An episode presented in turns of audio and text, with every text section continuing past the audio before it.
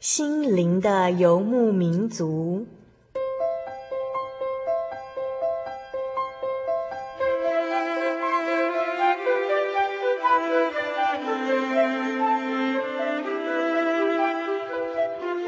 在这个谁都不管谁的后现代社会里，每个人的心灵都是游牧民族。成长的过程就是寻找的过程。每一颗漂泊的心灵，其实都在寻找生命的绿洲。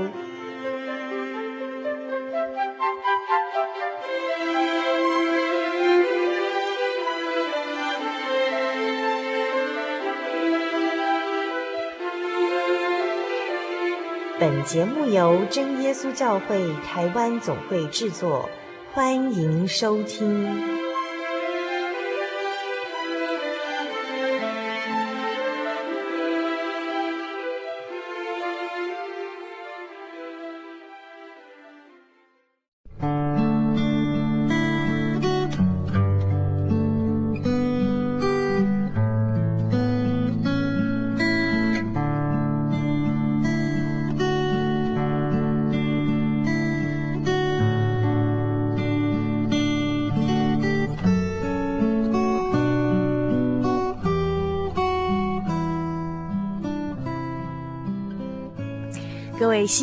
游牧民族朋友，大家平安，我是主凡，很高兴再度与您在空中相会喽。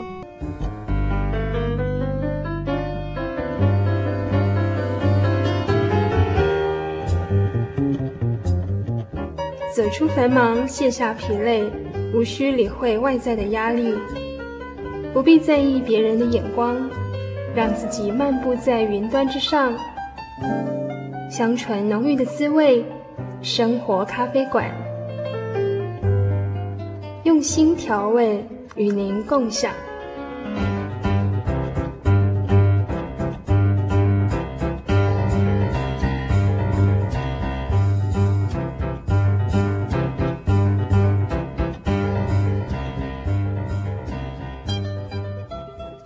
位心灵的游牧民族，在空中朋友，大家好，我是主凡。我们现在进行的是生活咖啡馆的单元。那今天在生活咖啡馆的单元呢，我们一样非常的荣幸的，呃，再度邀请到啊、呃、Daniel 朱仲辉到我们节目当中，跟我们听众朋友分享一些更有趣的话题。我们先请 Daniel 跟听众朋友打声招呼。主凡好，以及各位听众朋友们，大家好，很高兴又和你们在空中见面了。嗯哼，呃，那 Daniel 之前来到我们节目当中，我们带来的一些主题。呃，很多听众朋友都觉得非常喜欢，也觉得蛮符合。呃，现在的时下，许多人的一些需要哈，像啊，我记得之前有一次到我们节目当中来，是给我们介绍忧郁症，然后跟我们分享就是忧郁症的一些个案，有成功的例子这样子。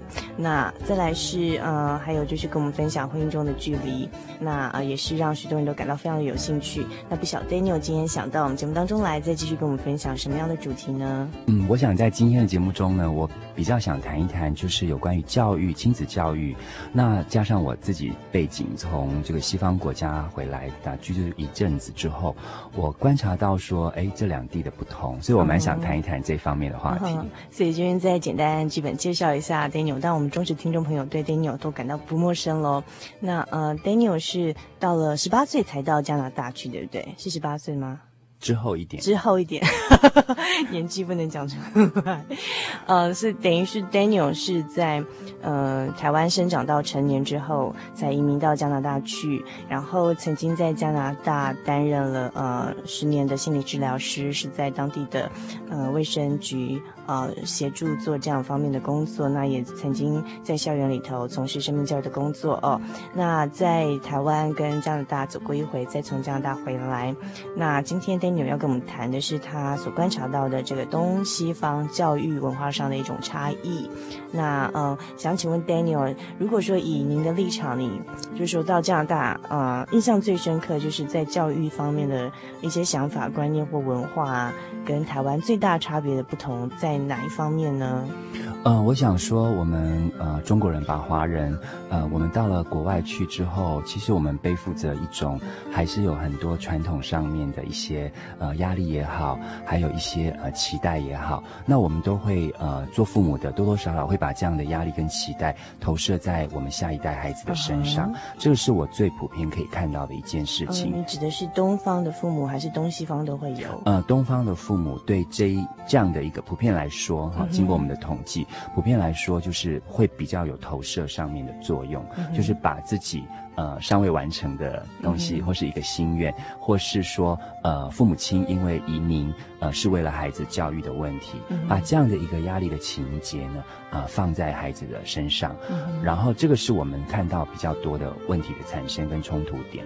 另外一个就是比较于西方他们所谓的一种教育或是一个亲子的关系，他们是采取一种是呃开放式的，是一种平等式的。那这样的一个差别呢，是我们在呃刚刚。去到一个西方国家，最明显可以看到的不同。嗯，呃，我想问一下 Daniel，你刚刚说的平等式是什么意思？呃，西方的父母跟子女的地位是平等吗？是这个意思吗？我想说在，在呃，我举加拿大就好了哈。加拿大它这个对孩子的这样一个权利跟义务的一个观念是这样。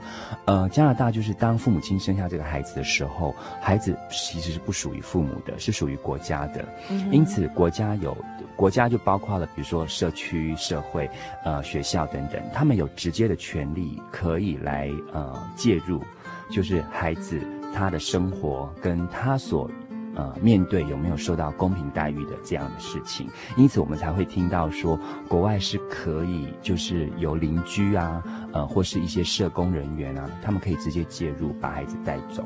因为他们看到孩子受到不平等的待遇，哈，那么在呃东方东方家庭里面，就是说孩子生下来是我的，所以我呃我是父母，那我就有权利怎么去管教他，我就有我的方法怎么去教育他，那我用我的方法，因为他是我的，那个归属感属于是我的。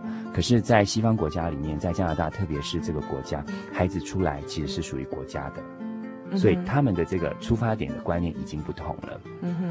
这个就是我说他们在所谓我刚刚提到平等的问题的话，我会想到这一点。然后因为是这个关系，所以呃，我们其实在基本上的出发跟观念上跟教育上的一些立足的点都已经开始不同。嗯哼。那因此我们的孩子带到呃西方国家国外去的时候，呃，孩子其实会有很大的冲突性。嗯。因为他在呃家里头跟在外头。是两个不同的系统，等于算是有点双重人，必须扮演双双重人格这种角色。真的，主凡你说的没错，因为在我的个案当中就见过很多这样的孩子。那我可以提提，就是个案当中的例子，uh -huh, uh -huh. 因为从个案当中其实比较能够看到一个缩影。Uh -huh. 比如说，我接触到个案有一个孩子，他很有意思的，他进来的时候。其实已经都不不爱说话。他说进来是指进来呃进来到呃辅导室的时候是不爱说话的。那普遍来说，我接触到的一些华人的孩子，就是东方孩子哦，他们基本上都不太爱说话，在国外的时候。因为英文能力的问题吗？还是语言可能是一个障碍。另外一个就是他已经整个退缩了。那他的退缩其实是一个冲突点出来，就是他本身有矛盾。那你就会比较多观察到说，这类孩子在国外的生活是很乏味的、很枯燥的，因为当他的同才朋友、同学在呃运动啊，在其他的方面、艺术的表现啊、美术的表现等等发挥的同时，他是属于一种比较退退避的一种退缩的一种心态。那么当他进到辅导室的时候，我印象最深刻有一个孩子。他的情形是怎么样呢？他不说话。那我们当然因为呃比较多经验，可以知道其实这是一个东西文化冲突点出来的一个典型的例子，典型的产物，啊嗯。就是不讲话这样。不讲话的。那么呃，当然父母的呃抱怨就是说孩子只打电动，只上网，嗯。那其实这个今天在国内也是很普遍的一个现象哈。这是一个很普遍的现象。其实这个都是在呃。多少的去指示出我们内心其实有很多的冲突点是没有办法得到一个解解决，甚至没有一个管道可以让这样的一个冲突点得到发泄。所以我们的立场就是我们要先找到是不是，因为我们看到的是，就是说我们的经验告诉我们是，但是其实还是要透过辅导，呃，从他的嘴中，从他的心情里面，真的去了解是这么一回事，我们才能够去断定他。好了，那所以当我分别见就是父母以及分别见孩子这两件事情分开的时候呢，父母给我的抱怨当然就是，呃，孩子呃不努力不上进，呃，成天打电动上网，呃，只只知道用电脑。完全不在乎其他的事情，不不与人沟通，意思就是所有负面你可以想象到的那些呃种种，从父母的嘴中是完全可以明白。好，当我见到孩子的时候，孩子是不说话的。那么不说话的同时，其实我能够体会到的就是说他的那个冲突点。那我就去点这个问题了，我直接就问他，呃，在学校的情形是觉得怎么样？家里的情形觉得怎么样？呃，然后在这两件事情当中，你觉得有什么不同？好，那相同的地方是什么？不同的地方是什么？其实反而可以从孩子的嘴中告诉我们。那孩子给我一句很有趣的话，就是当取得信任之后，他告诉我说：“我觉得我快要发疯了。”嗯哼。好，那我就说：“嗯，怎么会这样子提到发疯的事情呢？”他说：“因为他不知道要听什么，不知道要听谁的，他不知道要去遵循哪一个系统。”嗯哼。一个系统就是我刚刚提到的，他回到家中的时候，他是一无是处的。嗯，另外一个系统是，当他踏入到学校的时候，老师是赞美他的。嗯哼，所以他会搞不清楚，在一个成长中的孩子，特别是十二岁以后，十三、十四，最呃，就是整个全身生理上荷尔蒙开始分泌最明显的这一段，比如说针对男孩子来说，他会找不到一个立足点，就是我到底是谁。就是我到底是好还是不好？因为孩子其实，在成长过程当中是需要被人家肯定的。嗯。那在被肯定的过程当中，如果是不足的、不足的肯定，它会造成很大的挫折感。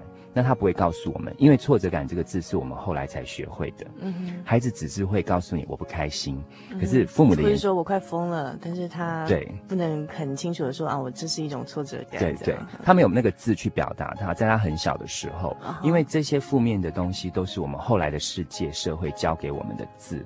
那对孩子本身来说，他一开始其实是快乐的，那他所有的不快乐是从呃父母的眼中、父母的表现、家庭的冲突那些。等等引出来的东西，所以他他们基本上在学校是快乐的吗？他基本上在学校，其实他会怀疑自己，我真的有这么好吗？哦，所以所以在西方教育下，他们很习惯，就是对师长都会很习惯会赞美小孩，即便这个小孩实在没什么优点，也会 找到地方去赞美。我告诉你，主凡，你讲的完全没有错。他们从幼稚园开始进到学校的时候，老师只有一个字，就是 good，就是一直的告诉他们说你是好的。不论你做什么，他们做坏事、做错事也会说 good 吗？他会，他会问他，你为什么这样做？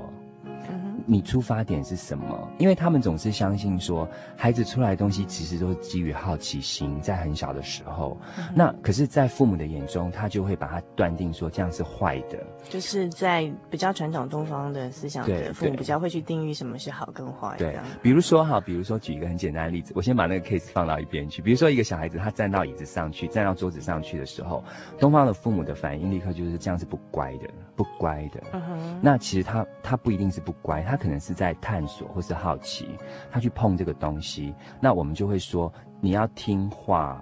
那他其实也没有不听话哦，他就说你要听话，因为我叫你下来。那我们没有解释给他为什么，就是这后面带来的危险性或是什么，我们可能直觉就立刻告诉他这样子不乖，这样子不对。嗯哼。那他所以他不明白。他不明白，那可能下一分钟的时候，父母亲可能正在忙，或者心情比较好的时候，他可能又站上去了。嗯、那父母亲就忘记去叮咛他，嗯、所以他就会想到说，这件事情到底是可以做还是不可以做？有时候可以做，有时候不可以做。原来是要看妈妈的心情，哦、要看爸爸的脸色。哦、所以，呃，东方的孩子比较善于去观察，就是人。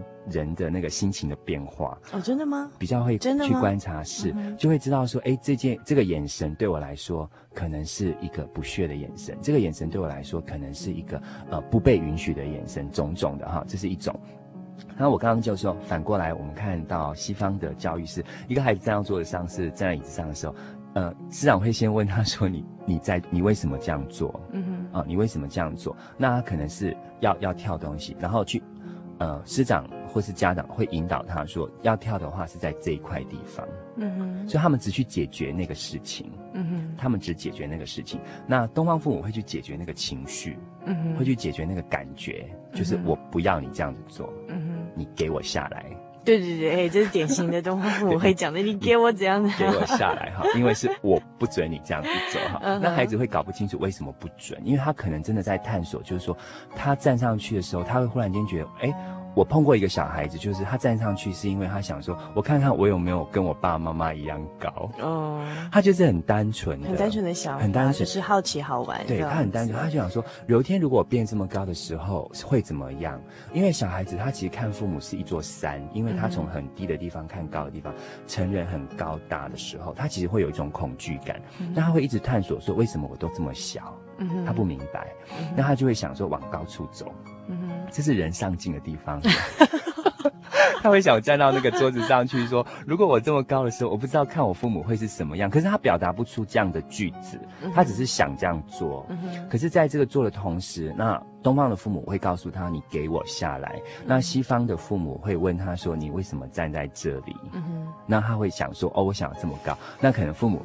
因为这个动作，因为这件事情，父母就亲亲他说：“嗯、你会有一天长这么高的，可是在这边很危险。嗯、你要高，我们可以去那边站。哈、嗯，他会引导他去另外。那他的西方的父母也是这样吗？跟师长一样，都是这样子的。对，他他就是普遍来说啦。嗯、我当然不要说一些特别极端的东西。嗯、以普遍来说，他们的父母跟师长会把。会去接受一个孩子的情感，把那个情感接受住之后，然后引导他把这个情感引去一个安全的地方。嗯哼，这是很不同的一个文化上的差异。嗯、那东方的父母呢，就比较没有办法去引导这样的情感，他会用一种是一种传统式命令式的，就是因为我不要，所以你不可以。嗯，没有没有第二句话，没有理由的，没有什么你现在高兴还是不高兴的。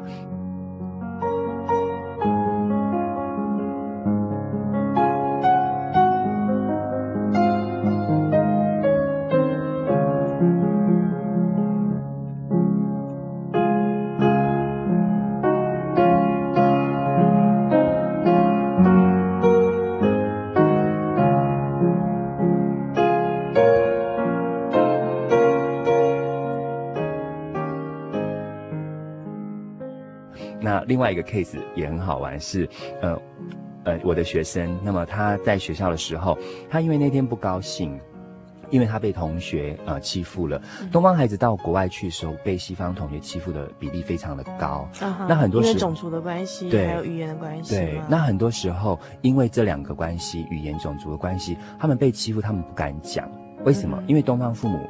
自己已经在移民的过程当中承受很多的压力，嗯、那他会觉得说：“你不要再来烦我，你就好好的读书，嗯、你你就不要理他，你就不要看他。嗯”可是这样的是一种不平等的东西，就是孩子会觉得连我的父母都没有办法保护我了。嗯，好，在一个需要被保护的时候，因此他会走上一个比较。极端的发展上面去，那个是后续问题。嗯、我现在只是单纯讲说，他现在的心情不好，是因为他被人家欺负，所以他回来的时候，他的心情一直在想那件事情，他没有办法解决，因为他不像十八岁以后的成人，他可以去处理情绪跟行为，之前的孩子都不能的，是混在一起的，所以他他就没有办法写功课，不能专心，因为他想的就是说不公平，真是太不公平了。啊、我明天的我明天看到他的时候，我一定要怎么怎么怎么。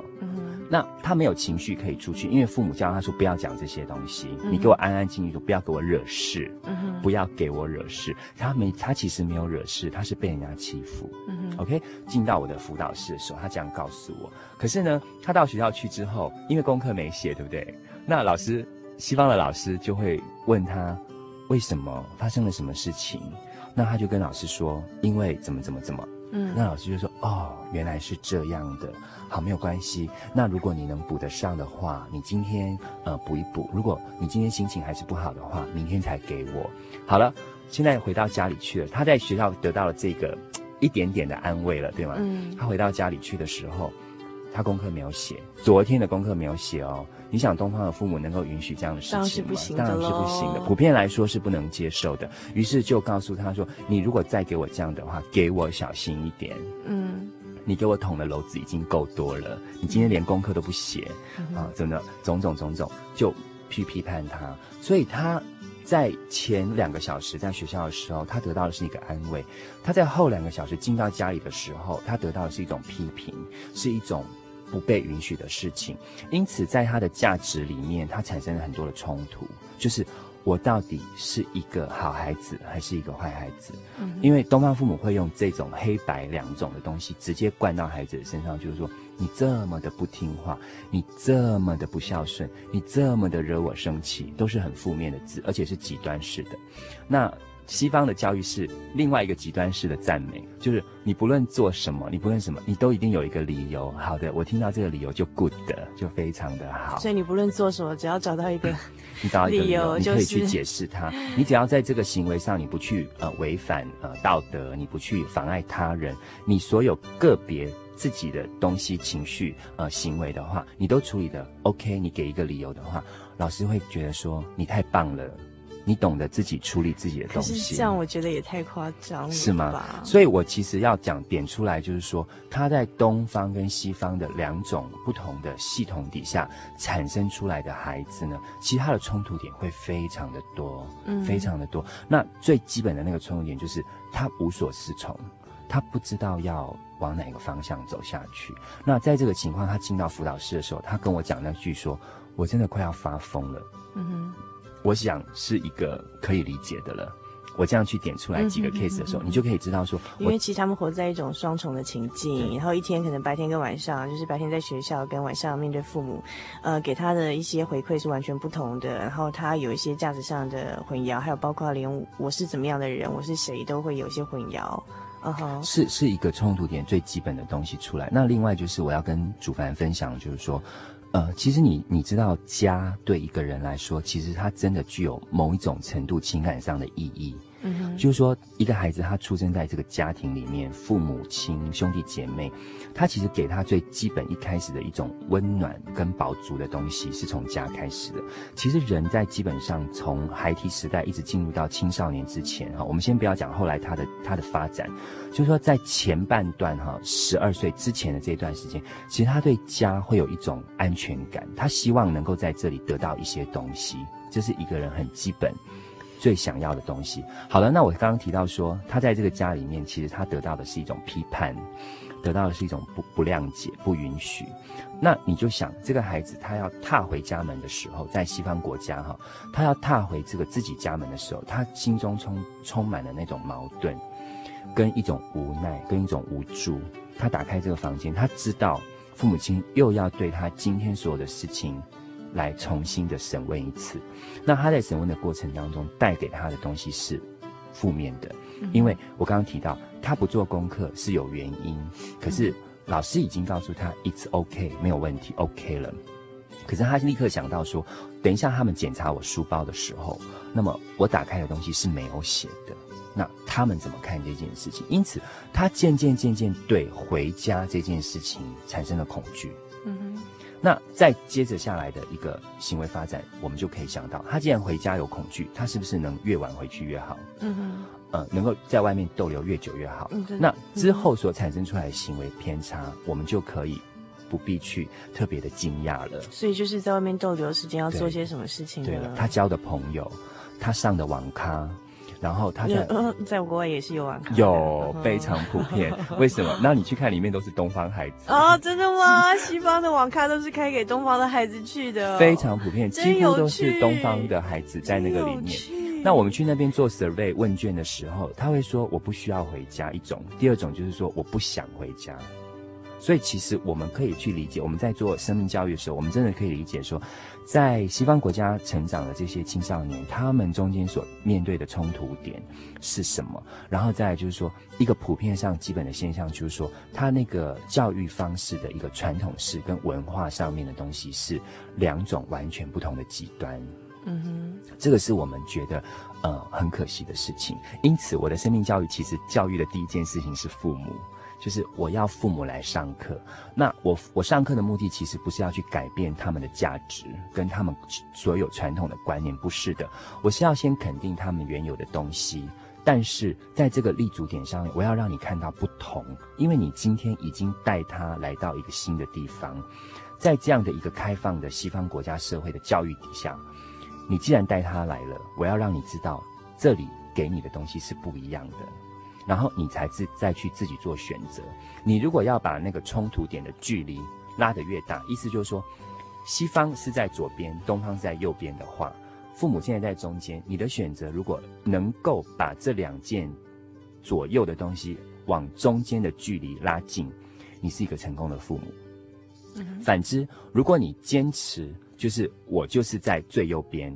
那么我不管你最左边的西方教育到底是什么，我就是我的是对的。那么你就让孩子在这两个的差距很大的情况底下，他的冲突点就是更大的。那他要接近所谓的呃我快要发疯的这样的情况的那个事实就会更加的加大。所以我我都是鼓励父母说，你们看到了不同，那聪明的你，你怎么去把这个距离拉近？那我觉得今天台湾的社会已经有渐渐的往这个方向去走。为什么？我们看到，嗯，八年级的孩子、九年级的孩子，这些人、这些下一代的孩子渐渐出来的时候，我们已经会想说，诶，为什么跟我们以前的自己是不一样的，差距这么大的？为什么？因为他已经把西方一些他们觉得是好的东西，他们觉得是好的东西引进来了。为什么特别这样讲？意思是说，你刚刚也提到说。有一点夸张。对呀，小孩子只要找到一个合理化的行为，都可以说你是 good 的。那我告诉你，今天的蒙特梭利的东西，其实往慢慢的往这个方向去走。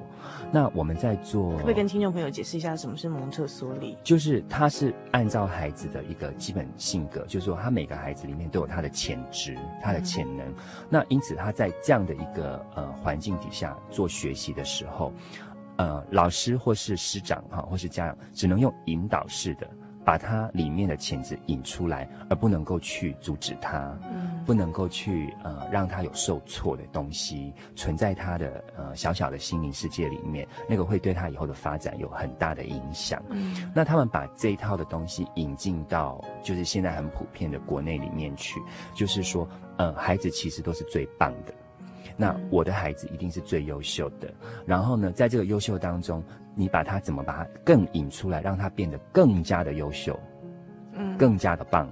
那每个孩子，就是说每个父母父母亲都希望自己的孩子不输在起跑点。嗯，每个的父母亲也希望自己的孩子将来是比自己更优秀，甚至比隔壁的阿强更优秀。那在这种的心境底下，我们就把孩子送去蒙特梭利这样的一个教育体制底下去接受一些呃影响。接受培养，那你就会看到说，这类的孩子真正出来的时候，现在整个西方国家正在研究这样的一个话题，就是蒙特梭利出来的孩子。呃，真正进入到社会，那因为这个才是一个人生最后的一段的整段的历程哈。他真正能不能融入社会？他进入社会之后，他所承受工作的压力，面对婚姻的压力，面对种种的一些呃人生的考验，他的能力是什么？正在做研究。因为蒙特梭利其实出来的时间不是很长，那真正做到临床实验的话的时间更短。那因此，当我们投入到这一方面研究的时候，我们会发现一个。问题就是说，他们进入到社会以后，跟整个人际相处的功能降低了，有困难的人，有困难，嗯，所以我们会重新再去调整这样的一个事情。我说的我们是指说我们在西方国家哈。特别在加拿大这块土地上的时候，当时我们做的研究就是说，我们真的要重新去审视这件事情，就是西方的教育也是有问题，是不是？对的，对。所以西方的听起来就是也是很尊重。我们当然知道，我们自己身处在东方的教育文化下，我们当然知道说它有很多的缺缺点不足啦，不然就不用现在呃父母都很关心教改的问题啊，政府也希望我们的教育一一直在不断的改变，希望能够更好。所以就是我们知道东方的呃教育观念上呃是有一些。需要在修正的地方，然后所以我们传统上都认为西方的教育观念比较好。可是这样听起来，其实西方的教育也是有它的呃，真的那么好的地方吗？就说，我们也会去想说，是不是都是全盘去接受？那特别是当台湾的在引进一些西方的呃一些教育的观念，在融入在教改里头的时候，会发现很多地方是行不通，会有问题的哦。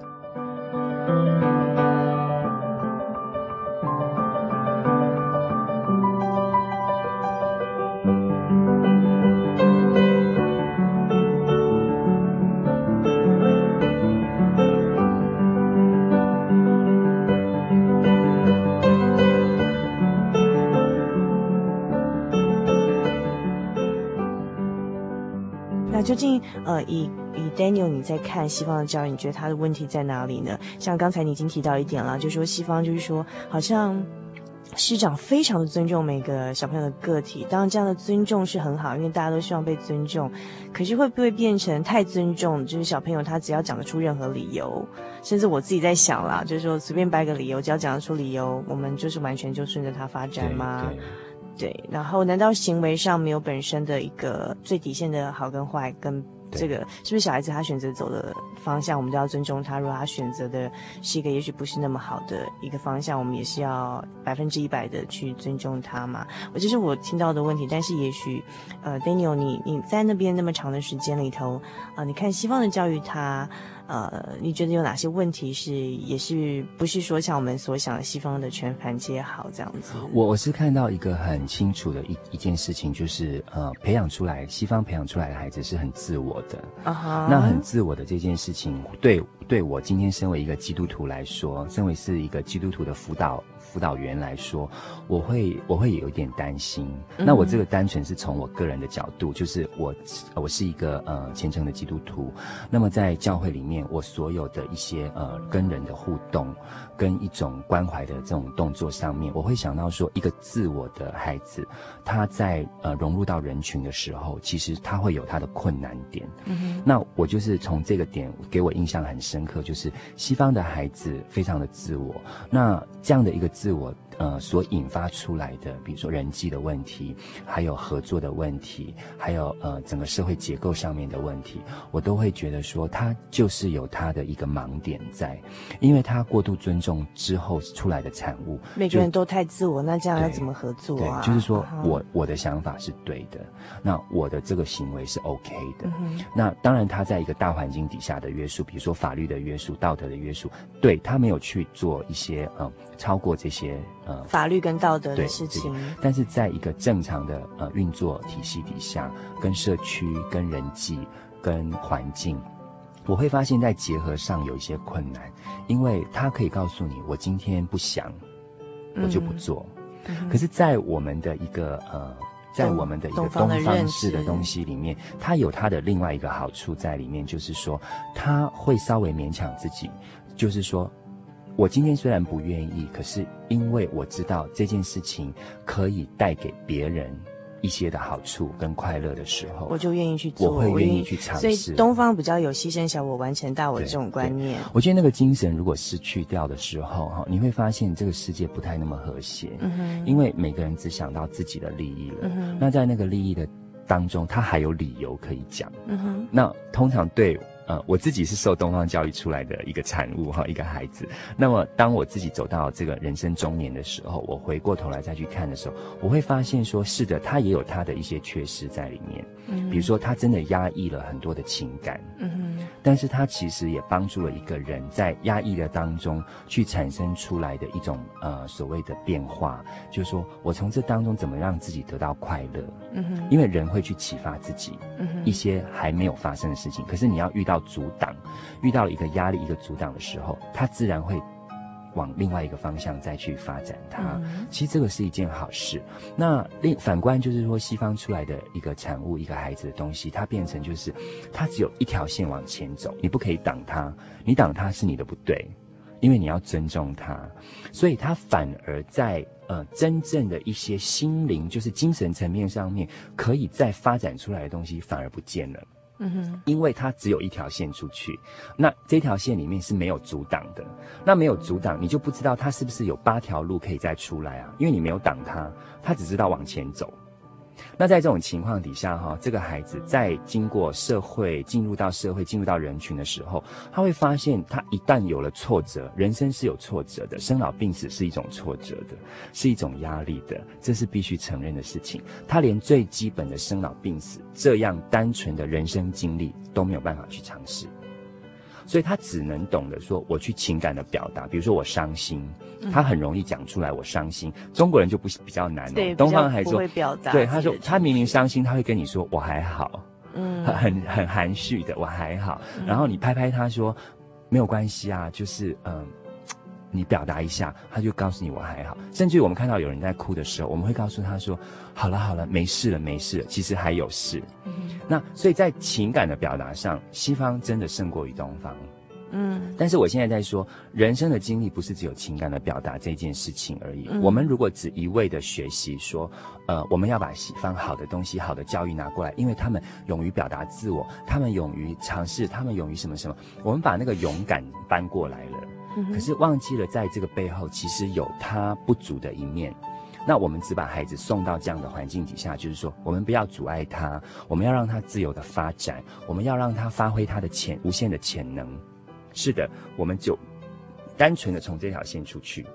那这个孩子在十年、二十年进入到环境社会的时候，他将要面对一个很大的考验。嗯、那这个考验，我们到时候如果才说，哎，为什么孩子是这样子的？那其实我要提醒父母亲，就是说，这是我们给他的东西，嗯、我们没有资格再去，也没有权利问他为什么你这样子不能经得起人生的考验哈。嗯、所以我说，西方他有他不足的地方，是在于太过尊重，只有一条线出去，让他就是孩子想往哪个发展，就是百分之百不能阻止他的。嗯、哼。你要尊重他，那反而变成说，让他们养出比较自我的小孩，然后凡事是以自己的利益为考量，比较不会想到别人的想法跟别人的利益。那也许他们很容易，呃，从小这样很容易学会的，就是知道怎么样，呃，表达自己的情绪、自己的情感，不像东方比较压抑，比较学习去隐藏自己的情感哦。但是呢，他们虽然比较会表达自己的情感，但是其实他们对挫折的忍受度是很比较低的，因为他们从小就太过被尊重，没有受到什么，就是父母也很尊重，师长也很尊重，所以没有太多挫折的经验。所以说长大之后，可能出了社会哦。呃，碰到一些挫折会比较没办法容忍。其实我在看我这样的推推论，不晓得这么正确，因为其实我是蛮讶异为什么西方的离婚率这么高的。我在想是不是因为就是就是从小自己太被尊重，就是太有自我的意识。我为什么要配合你？对，就是婚姻两个人，就是我也很自我，我为什么要配合你？你也很自我。那两个自我的人要怎么怎么可能生存呢？因为爱里头除了就是说有自尊之外，也要尊人嘛，尊重他人嘛。我觉得他们的 compromising 的东西少掉，就是说我怎么去配合别人去妥协，在这个大环境底下，我稍微可以牺牲一下我的利益，这样的东西不见了。那我我不知道祖凡是不是在国内，就是台湾这边，其实也观察到这股的风潮已经吹进来。对，非常。我们新一代的教育，就所谓的七年级、八年级、九年级，其实真的是已经渐渐出来了。对对，那受挫的一个一个承受度，其实相对的减低了。他们很自我，他们可以表现，勇于表现。我们就说，哇，他真的敢讲出心中的话，帮他拍拍手。对。可是问题是，内心其实是脆弱的草莓。他他遇到挫折的时候，其实是另外一回事情。我们在西方国家的时候，其实有检讨到这一点。所以很有趣的一件事情是，从加拿大开始，在七零年代哈。像民国六十几年、七零年代的时候，它整个教育体制转变，因为它其实是最早。你说台湾吗？民国在在台湾的民国七零，呃，台湾的民国六十几年，在西方是七零年代。所以在呃加拿大的七零年代的时候，它整个教育体制其实是做一个大改革，就是改成像你现在讲的这样子吗？它改革到开放式，所以它在七零年代之前不是，是它最早其实是英式的。那英国的教育其实很严格的，穿制服，跟台湾很像，修头发，跟台湾很像吗？完全完全跟台湾以前的，那么他这样的东西吹到呃整个的，就是西方国家社会的时候，大家觉得太过严苛了，就是孩子完全没有自己的东西，你塑造出来的东西是一模一样的版本，因此他们觉得说没有独特性。他整个经过一番的积极的辩论、专家的研讨之后，七零年代他整个改变就是采取整个自由开放式，也就是我们今天所有所看到的，就是说尊重，然后培养，然后不阻挡它，让它发展。整个自由东西出来，结果也发现，就像二三十年过去，发现也是有它的问题。然后台湾现在正在走走这一套。对了，九零年代之后的的西方社会，其实已经回归到传统，就发现说他们发现有问题，因为二十年之后孩子长大了，进到社会之后，发现哎不是这么一回事情，他们重新做研究，所以他们现在开始渐渐的又回到所谓的传统严格式的教育方式，他要学生穿制服。所以，呃，已经引起两极化的讨论，现在正在一个演进的过程当中。但是，我是乐于见到，是因为专家真的发现，我们长长久久的教育其实影响一辈子的，而不是只有孩童时代。你让他有一个快乐的童年，但是不代表他以后是有一个快乐的人生。嗯哼，对。嗯哼。嗯、这个是我们现在所所看见的。对，那那台湾现在也是对呀、啊，台湾正在走人家现在要撇弃的道路，就是开始学习，就是太过尊重小孩子，小孩子要什么都给他，顺着他去发展。我我是觉得这是一个社会整个发展的过程啦，嗯、这是一个过程，嗯、那只是牺牲的是这些孩子，嗯哼，很有一点可惜，嗯、但是。你势必要经历这些，因为你要尝试过，你才会知道说，哎，原来这样的东西是有它不足的一面，嗯，不是说不对哦，嗯、是有不足的，嗯。嗯，所以呃，这样看起来就是东方的教育有它的优点，也有它的缺点。那西方的教育，我们以前一直觉得很好，很想学他们那一套，但是现在发现，其实他们也是有它的缺点存在。那究竟呃，真正好的教育的方式，到底在哪里呢？就是说，怎么样才是一个最良好的一种教育小孩子的方式呢？我想，嗯，就是我们如果我们收音机前面有东方的父母 跟小孩，跟就是被教养的小孩，都可以一起来想想这个问题哦。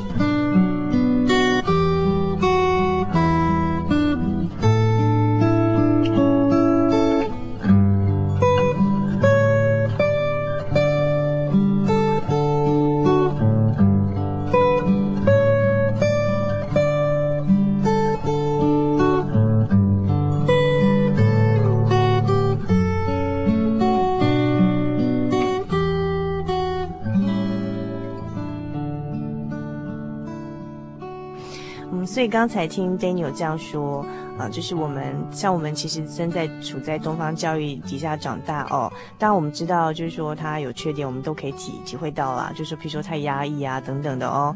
那呃，但是刚才听 Daniel 这样讲，其实东方的教育也有它的好处，就是说他培养出来是比较兼具群性，就是就是儿童长大之后会比较兼具。群性，然后是呃比较有这个挫折的容忍力的这样，但是呃我们以前都觉得说西方的教育是很好的，我们想要去学习，甚至要引进就是我们这个东方的教育体系之内的。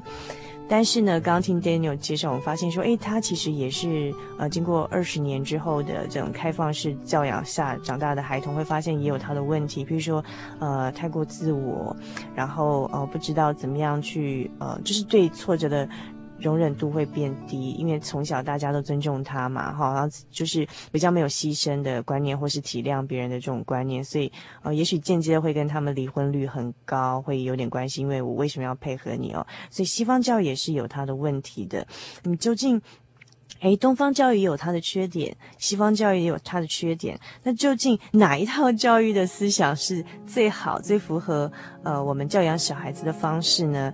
呃，其实还是回归圣经，对不对？因为我们刚刚听到，就是说，不管是东方教教育，就是太过压抑了，就是以父母为尊哦。这个其实也不完全依照圣经的道理，因为圣经上面是说，呃，儿女是神所赐的产业。那所以虽然说我们父母是托管这个产业，要把它管教好好，管教他。走当行的道路，但是毕竟我们只是托管的管家而已哦，而不是说这个儿女是我们的财产，儿女并不是我们的呃自己的一种所有物，我们可以去支配他的哦。那其实东方的教育就是他很尊重，诶，他的尊重其实也是呃圣经上哦，从圣经上我们发现说神也是很尊重、很爱惜我们每个个体哦，但是太过尊重。又违反了圣经的道理，哈，就是因为哎，圣经上也有说，呃，教养孩童，使他走当行的道路，就是到老也不偏离。如果完全顺着这个儿童他自己想往哪边走，就让他走，哎，那是不是他自己想走的道路是偏离的道路？我们是不是还要尊重他呢？那这是不是就是违反了这个神所说他要走当行的道路哦？所以呃，过与不及，我们发现东方跟西方，呃，都会有这样的缺点，对不对？对，所以说，嗯，他都会有他过跟不及的地方。我我就会比较觉得说他，他他有不足的地方，那但是他也有超过的地方。那像这样的东西，我们其实就要真的去，呃，聪明的这些父母亲，包括你现在是年轻的父母亲，因为你接受过开放式的教育，其实你都要再去思考这样的一个问题，因为孩子就是这么一次而已，嗯、他的童年就这么一次。对了，我们当然把尽所尽有可能的把所有最好的东西都留给他们，那可是。他以后是要自己去走人生的道路，因为我们能够陪伴他的日子并不是很多，并不是他占了他全部的一生。那在往后的日子当中，他怎么样能够靠着自己，靠着天上的主，帮助他走一个很呃尽其完美的一个人生？我觉得这个就是一个聪明父母今天要做的一个选择跟一个认识。嗯那我之所以会在节目当中去谈这个，其实最主要是要让大家先有一个比较，就是你真的比较出，也听到出，也明白了，也认识了这两个东西，其实都有它过跟不及的地方，然后你才去把，呃，它最好的那一面，它不过的地方，他呃急的地方，两个合在一起，把东西最好的文化、最好的教育的方式留给你的孩子，我觉得这个是一个呃。才是一个很智慧的一个抉择。那这个东西其实要从圣经里面去找到它的答案，因为圣经其实一开始就告诉我们，嗯。不要前，不要后，不要左，不要右。那其实这样的东西就是我们是在一个中间的，我们必须行到恰到好处。我们不要看自己不急，我们也不要看自己过于当看的。这些都这些的道理，其实都是在告诉我们，身为父母的人，今天我们要怎么去把我们自己身上的这个东西也留给我们的孩子，就是一个中庸的东西，是一个中间的东西。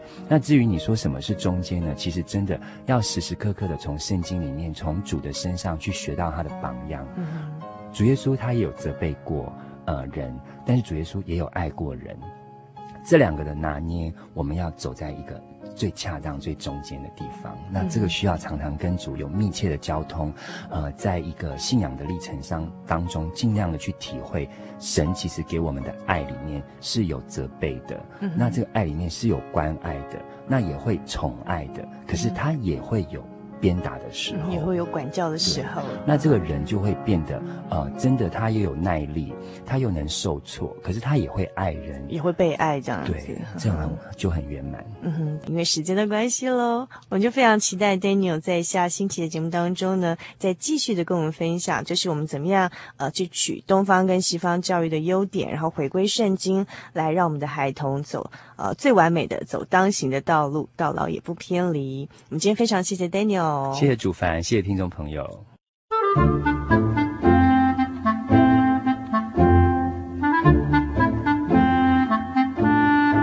圣经是世界最畅销，也是翻译本最多的书。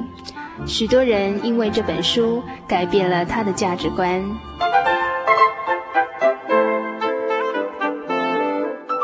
请和我们一起进入圣经的迷人世界。欢迎收听《圣经小百科》。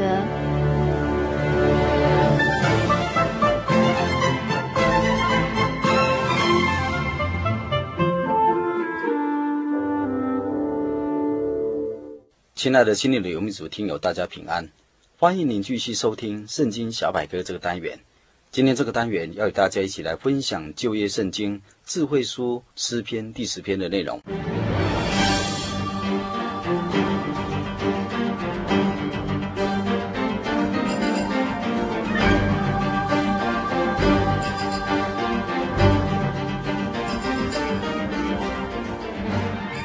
本篇诗篇诗词经文共有十八节，主题是求帮助的祈祷。改教运动的神学家马丁路德曾经就本诗篇的诗词内容做一个注脚。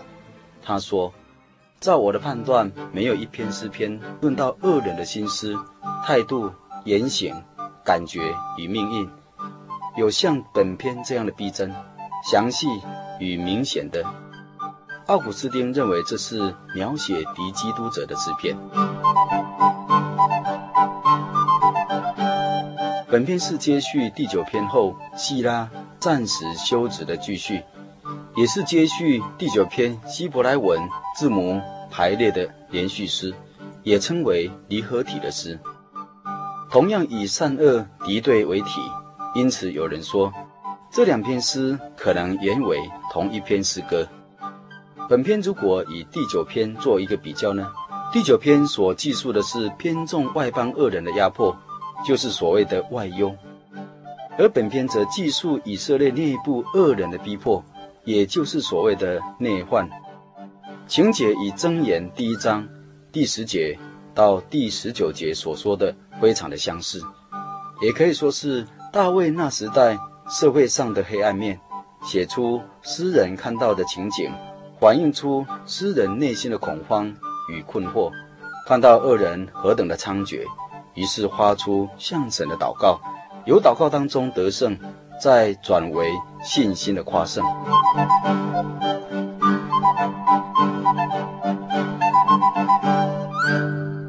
本篇诗篇第一段诗词，大意是提到困苦中的呼求。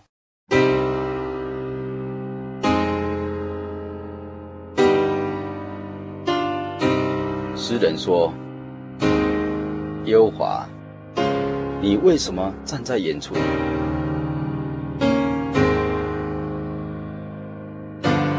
在患难的时候，为什么隐藏？”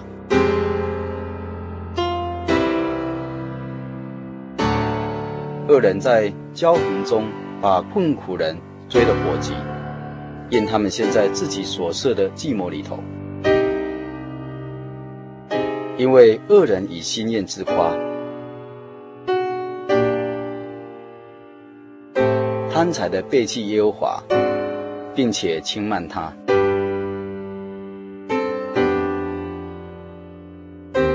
恶人面带骄傲说：“耶和华。”必不追究，他一切所想的都以为没有神，凡他所做的时常稳固。你的审判超过他的眼界，至于他一切的敌人，他都向他们喷气。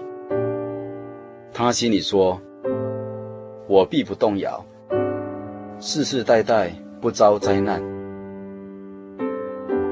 他满口是咒骂、诡诈、欺压，舌底是毒害、奸恶。他在村庄里头埋伏等候，他在隐秘处杀害无辜的人。他的眼睛窥探无依无靠的人，他埋伏在暗地，如狮子。蹲在洞中，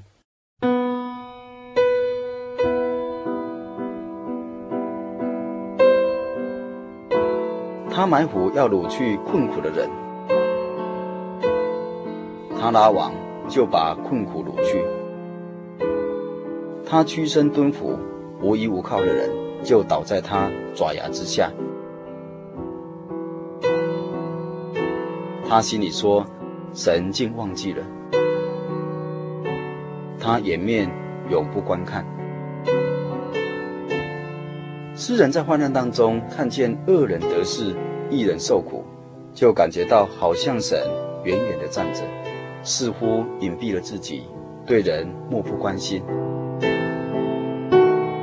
于是诗人心中满有伤痛，从心坎中发出疑问：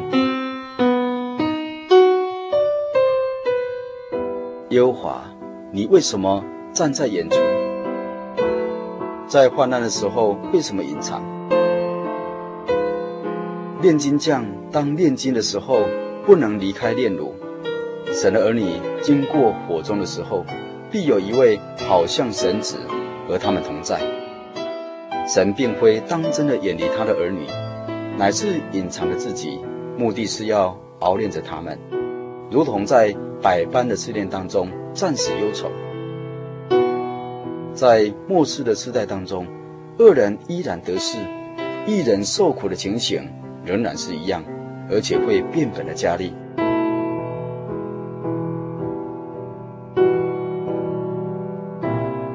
新约圣经提摩太后书三章第一节到第五节说到，末世必有危险的日子来到，有很多危险的情况。在今日这样的环境之下，若想要做一个忠实正直的人，实在是要忍受诸般的痛苦。因此，一人所受的破坏就必发生。一人常呼求说：“神啊，你为什么站在远处呢？其实神不是站在远处，他熬炼我们到最后，他要让我们心中得到从他那里来的一个信仰的喜乐。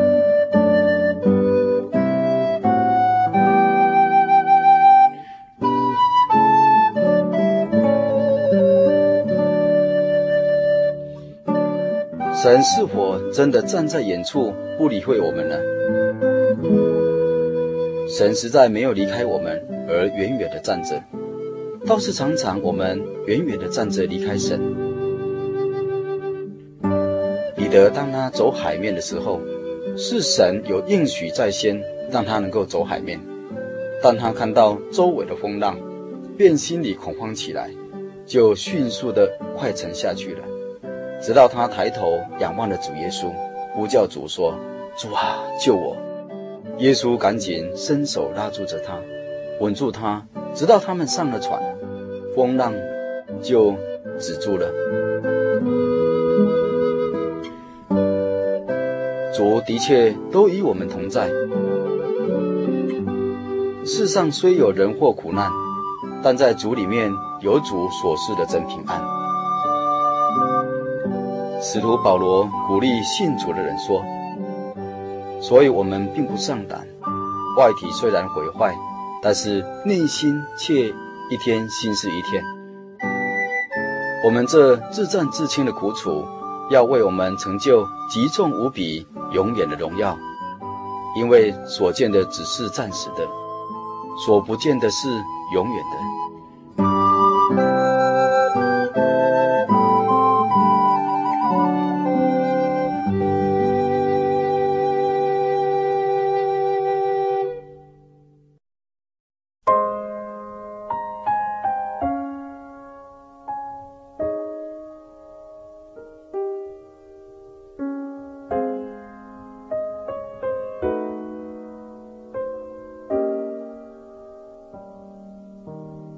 本篇诗篇第二段诗词是诗人求告神，替困苦人伸冤。他说：“耶和华，求你起来；神啊，求你举手，不要忘记困苦人。恶人为何轻慢神？心里说你必不追究。其实你已经观看，因为奸恶毒害，你都看见了，为要以手施行报应。无依无靠的人。”把自己交托你，你向来是帮助孤儿的。愿你打断恶人的膀臂。至于坏人呢？愿你追究他的恶，直到净尽。恶人以为神已经离开了世界上的人，不再管人类了。恶人自高自大，他的眼睛中没有神，所以就轻慢真神。一人是恨恶罪恶。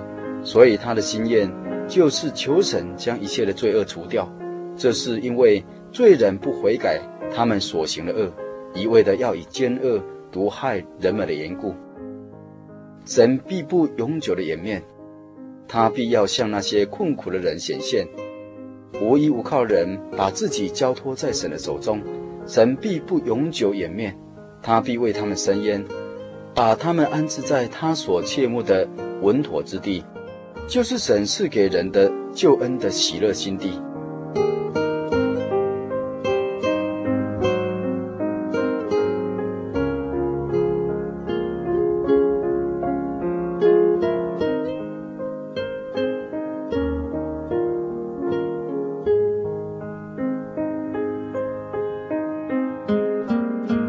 本篇诗篇第三段诗词是诗人以信心发声的祷告，他说。耶和华永永远远为王，外邦人从他的地已经灭绝了。耶和华谦卑人的心愿，你早已经知道，你必预备他们的心，也必侧耳听他们的祈求，为要给孤儿和受欺压的人伸冤，使强横的人不再威吓他们。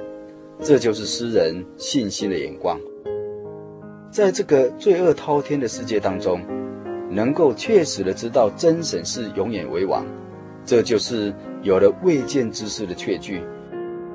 神将自己的全能拿来答应信徒的祈祷。神怎能使他的作为以软弱人的信心相应对呢？是现在不能测透神的奥秘。谦卑的人必明白，神阻挡骄傲人，他要施恩给谦卑的人。虚心的人有福了，因为天国是他们的。无罪的天国是属于谦卑、寻求神救恩的人。神要预备他们的心，侧耳听他们的祈求。神的美意是叫万人得享平安，他的公义必出现，善恶终必要分别清楚。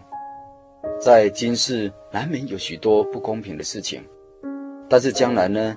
神审判人的时候。万事都要分清楚了。强横的人的威吓只是暂时的，他不会长久的。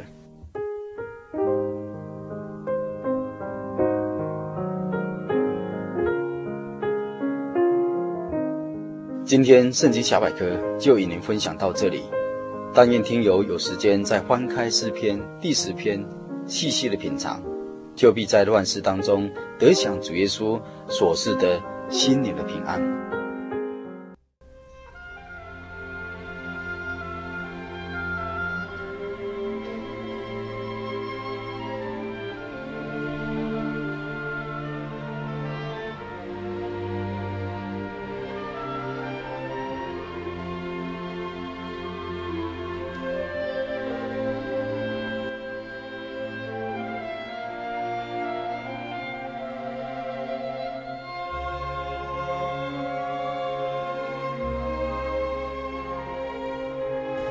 亲爱的听众朋友，您现在收听的是心灵的游牧民族华语福音广播节目。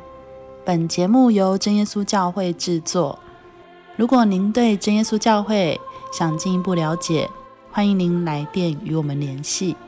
我们的电话是四零八七七一八一七八四零八七七一八一七八。我们的网址是。Tjc 点 org，您可以来电询问教会地址及聚会时间。我们竭诚欢迎您来到真耶稣教会，与我们一同享受主耶稣的恩典。再次提醒您，我们的电话是四零八七七一八一七八。在这里也要再次邀请您继续收听心灵的游牧民族华语福音广播节目。我们期待与您空中再相会。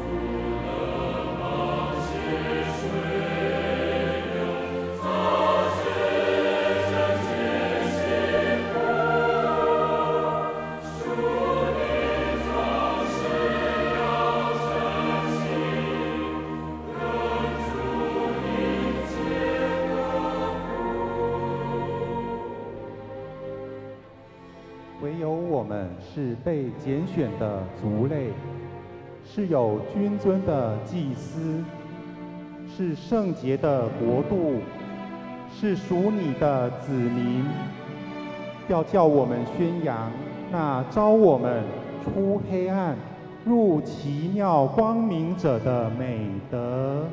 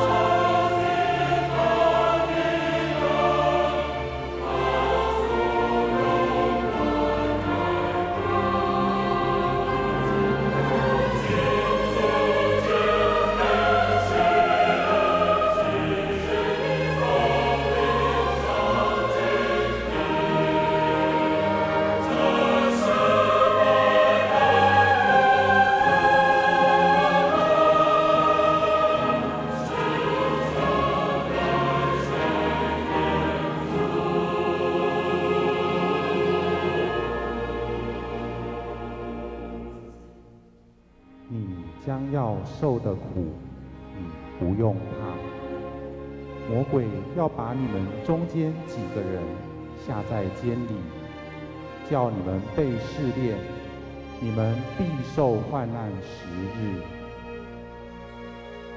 你务要至死忠心，我就赐给你那生命的冠冕。